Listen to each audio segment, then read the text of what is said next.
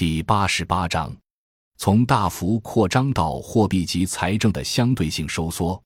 本书认为，美国正在从过去十多年的绝对扩张转向相对收缩阶段，主要表现在以下几个方面：第一，联邦预算赤字在二零零九年触及一点四万亿美元的历史高位后开始财政收缩。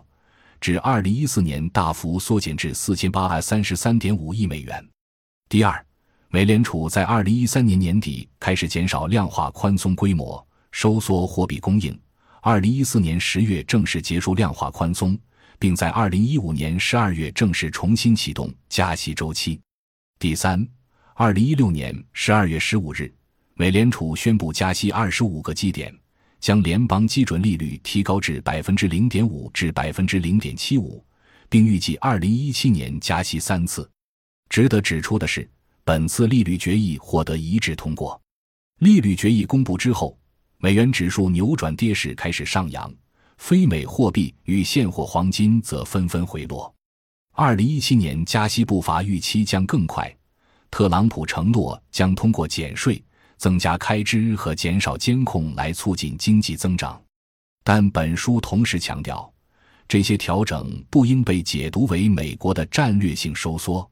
具备庞大粮食生产力和丰富自然及能源资源的美国，本来是最具备自给自足条件的富裕国家。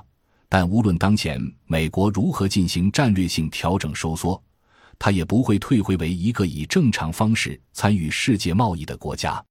更永远不可能走回昔日孤立主义的路线。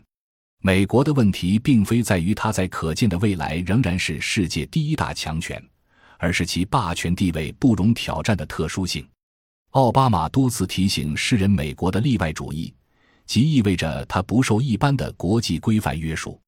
美国所谓的特殊性，直接来说，就是其作为全球的单极军事强权及金融霸主。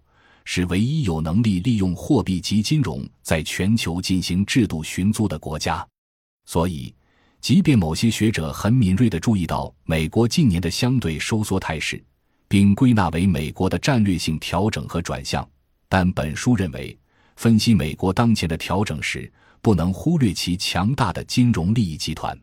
美国的金融部门这几年有一定的去杠杆化。但也只是为下一阶段的在扩张做准备的策略性调整。次贷危机后，美联储为救市所做的努力，实际上使得美国的金融部门比危机前更强大。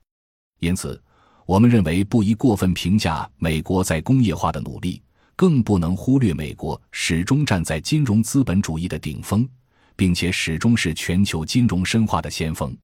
在金融资本虚拟化扩张到最终发生内爆之前，金融资本总有急速扩张的冲动，这是金融的本质。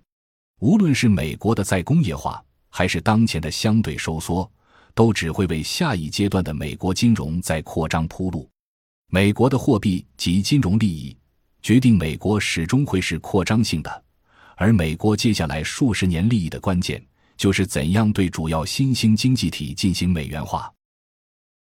感谢您的收听，本集已经播讲完毕。喜欢请订阅专辑，关注主播主页，更多精彩内容等着你。